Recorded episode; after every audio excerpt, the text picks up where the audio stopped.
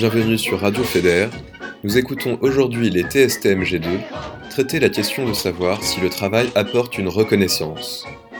Pour commencer, écoutons les arguments des partisans de Friedrich Hegel, un philosophe allemand qui soutient que le travail apporte une libération et une reconnaissance aux travailleurs. Le travail offre une reconnaissance pour être respecté.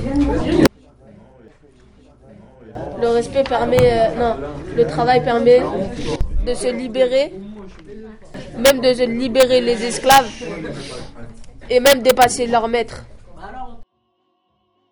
Laissons place à présent aux partisans de Karl Marx, philosophe révolutionnaire allemand, pour qui le travail est une aliénation. Le travail n'offre pas de reconnaissance parce que l'être humain n'est pas libre car il est forcé à exercer son travail pour subvenir à ses besoins. Euh, L'individu a l'esprit ruiné en s'efforçant d'effectuer son activité. L'individu ne se sent pas à l'aise dans son travail Pourquoi? Parce qu'il Parce que- qu'il a choisi.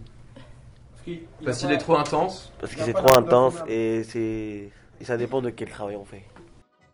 Pour terminer, écoutons les objections que chaque camp souhaite formuler contre le camp adverse.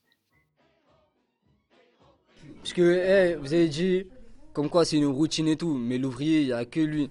Alors que les médecins, les balcomas et tout, c'est pas, c'est pas de la routine.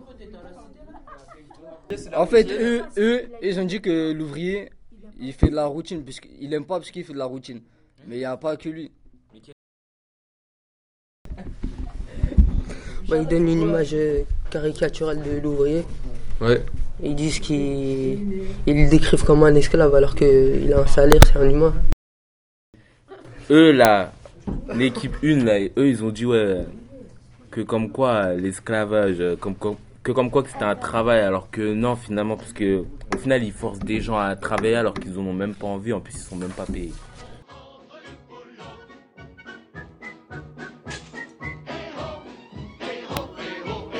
Merci et à bientôt pour une autre émission.